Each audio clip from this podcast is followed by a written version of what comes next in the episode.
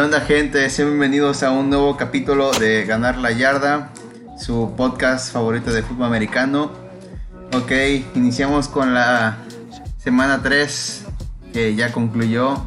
Una semana muy interesante, se fueron unos invictos, hubo sorpresas, hubo nuevos récords en la NFL.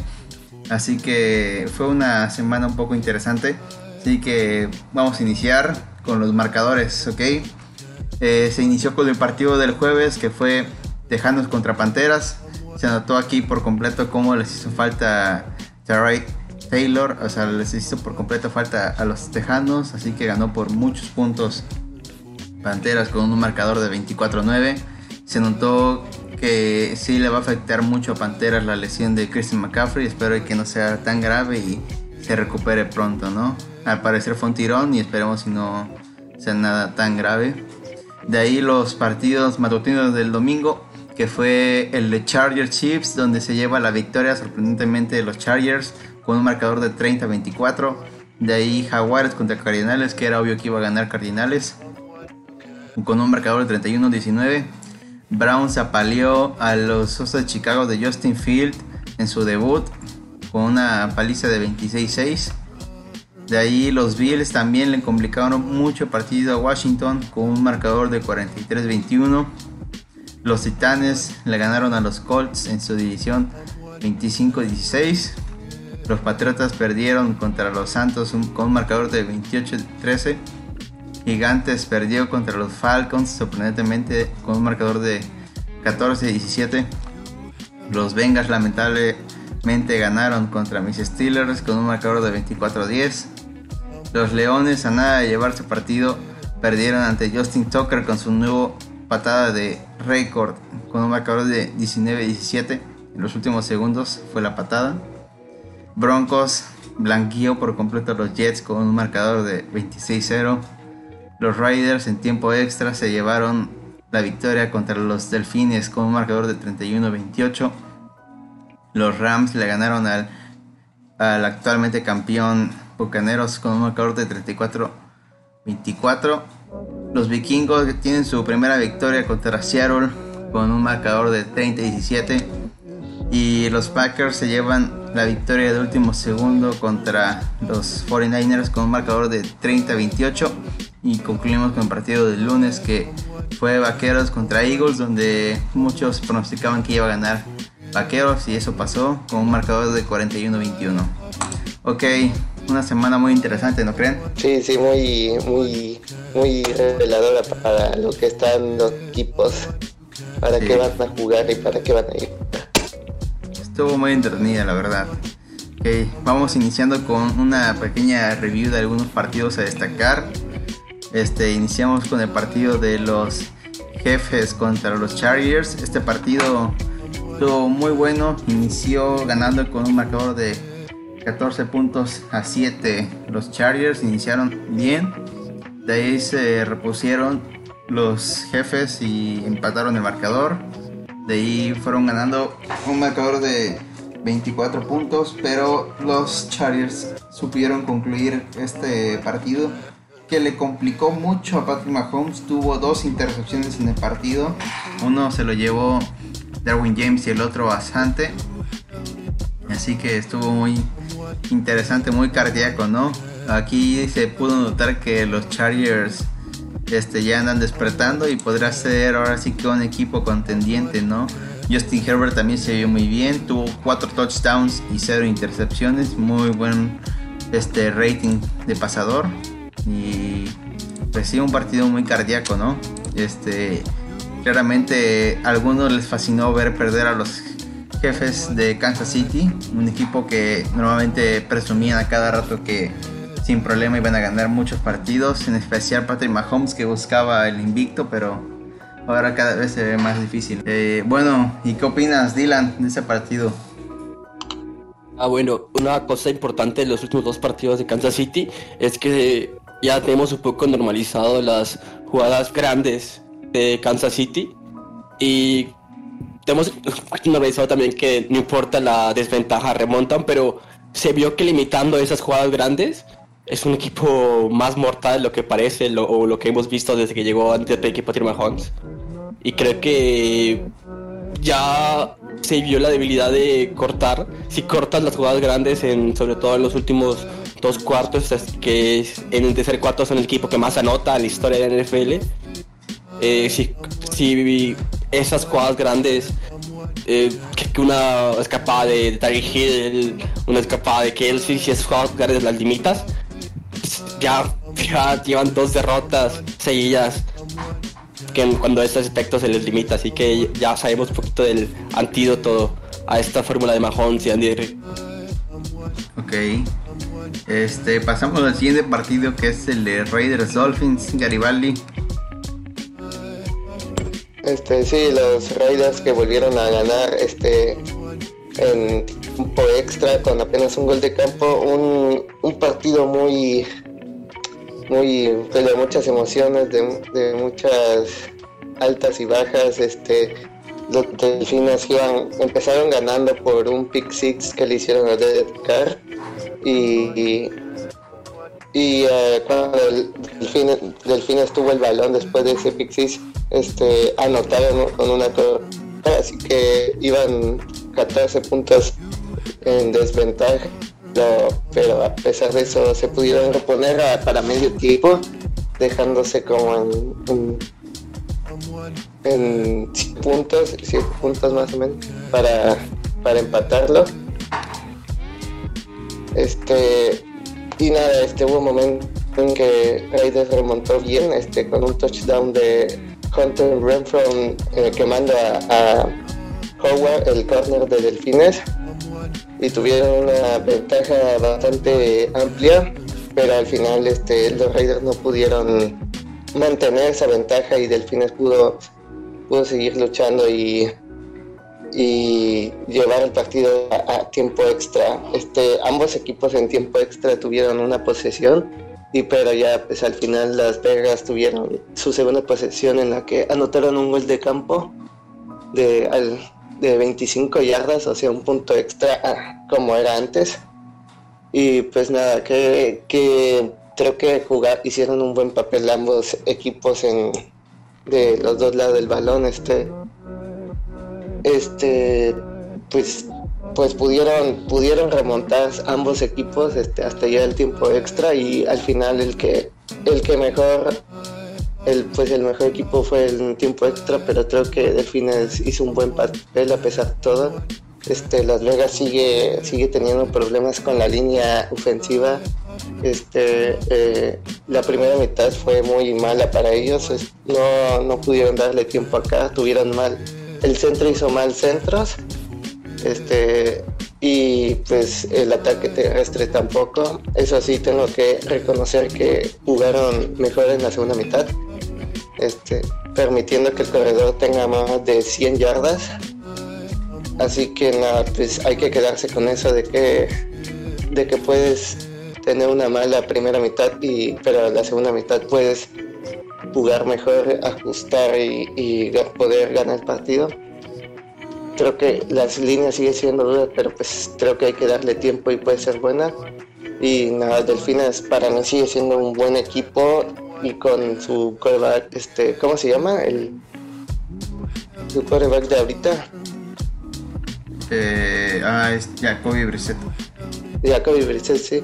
Él pues a lo mejor no va a ser no, va a ser titular, pero puede pues, comandar bien a, al equipo mientras esperan actuar. Así que pues fue un buen partido y, y Las Vegas siguen invicto, vamos a ver hasta dónde llegan.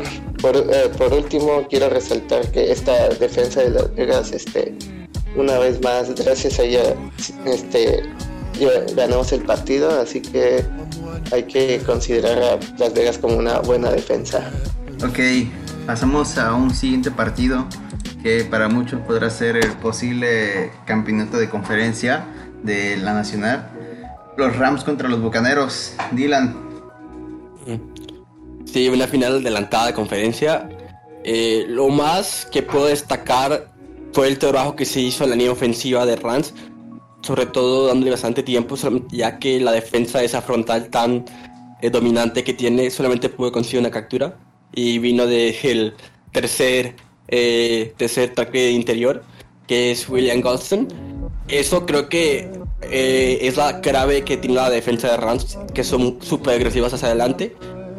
Ya que son súper débiles, en, sobre todo los safeties, ya que eh, Anton Wilfred Jr. trabaja más como si fuera un linebacker más, que como protección eh, las áreas profundas.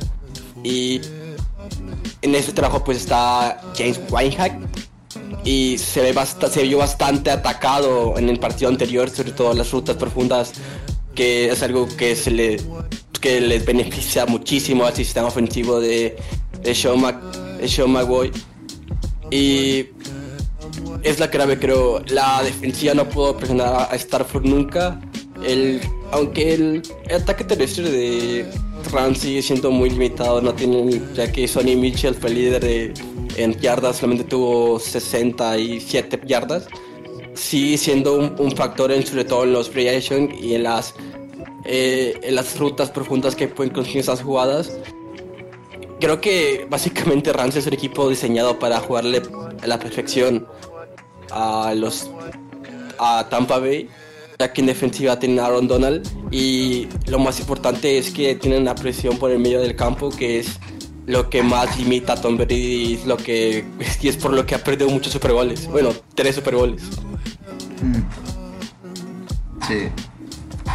Muy buen partido la verdad este esperemos si se repita en playoff este partido este pasamos con otro partido muy bueno que fue el de Steelers Bengals. Bueno, muy bueno, pero para los Bengals, los fans fanáticos de Bengals, para mí fue una pesadilla por completo.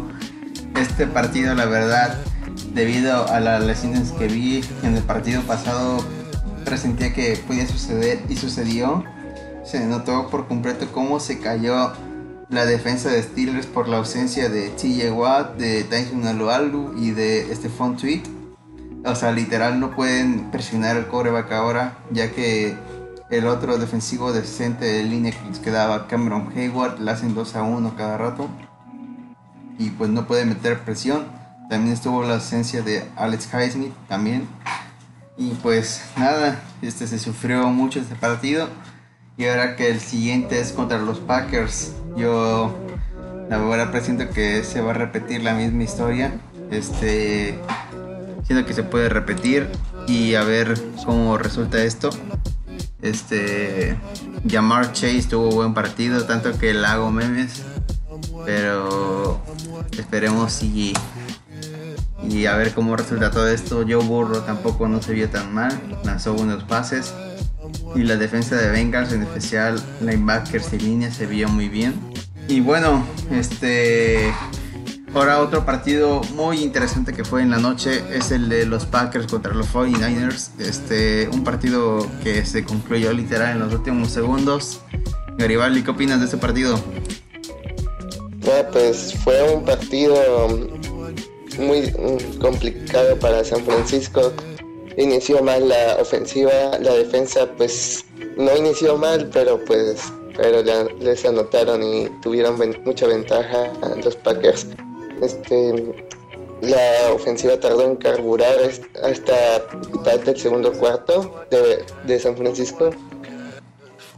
siguen las interrogantes si Jimmy G puede, puede seguir siendo el titular, el quarterback franquicia. Este, a, la segunda mitad tuvo mejor desempeño la ofensiva de, de, San Francisco, anotando y avanzando.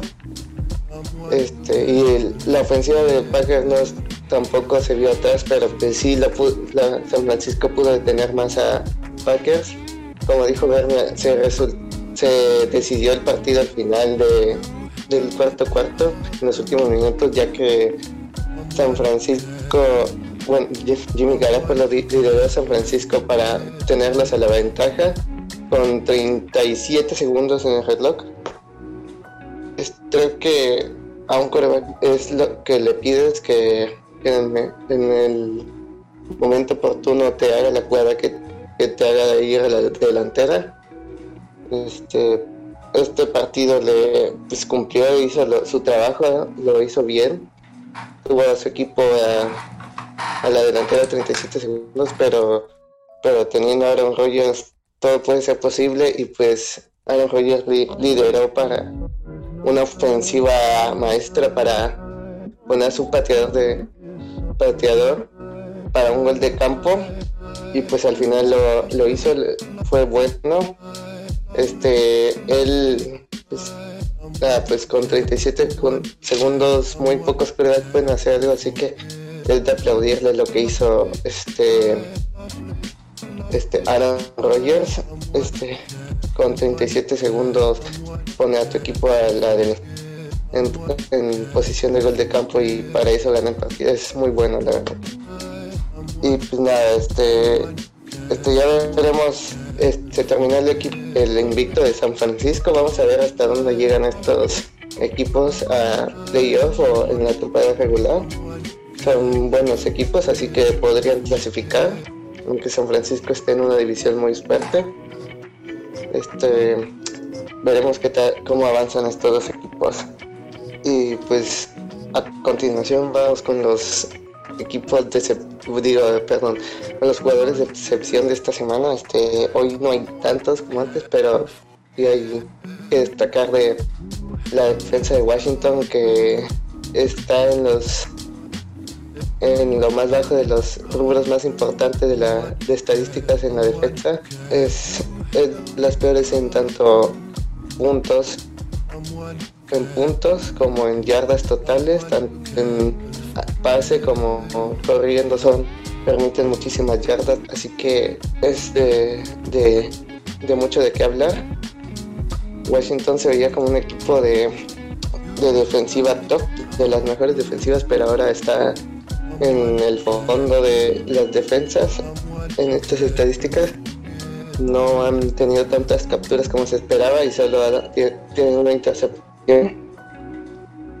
Este, este partido perdieron permitiendo más de 30 puntos este, contra los Bills de Josh Allen. Eh, es muy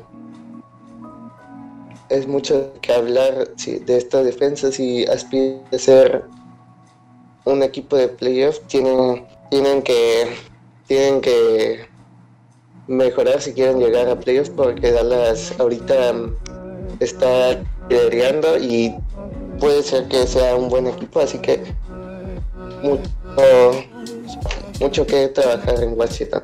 Y por y por último en eh, Justin Fields tuvo su debut en NFL y pues al final le fue mal no como todos esperábamos tuvo, tuvo apenas 60 yardas de pase y lo capturaron nueve veces, nueve,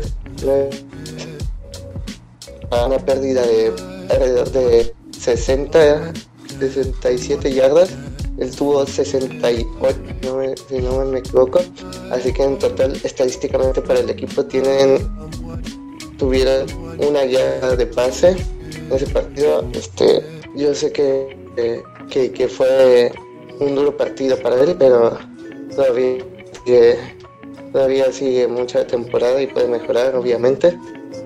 Y pues esto es una lección para de que no porque un quarterback haya sido elegido en, un pick muy alto del draft vaya a ser la respuesta a todos los problemas de un equipo que hay que darle un buen equipo en, en línea como en línea ofensiva, como en receptores, como en defensa. Este, un quarterback novato no te va a llegar a ganar todos los partidos y a tener muchísimas yardas y touchdown. Y pues nada, este, esto ha sido todo por hoy. Este, recuerden seguirnos en nuestras redes sociales, este, arroba ganar guion bajo la guion bajo yarda. Este, síganos en nuestras redes sociales, Dylan, Bernie y a mí. Este, seguimos con el podcast, solo que hemos tenido un poco de horarios apretados por, por la, la universidad este, y no hemos podido organizarnos bien, pero vamos a seguir siendo consistentes en, en hacerle, entregarles un capítulo por lo menos. Y si más, más adelante en la semana podríamos traerles eh, la previa a la semana 4, así que estén atentos. Este, esta noche juega, juega Bengals contra Jaguares, un, un partido interesante porque son las dos primeras selecciones de draft de este año y del año pasado. Joe Burrow contra este Lawrence, Trevor Lawrence. Así que será, veanlo, será un buen partido de corebacks. Y pues nada, nos vemos en el siguiente capítulo. Adiós.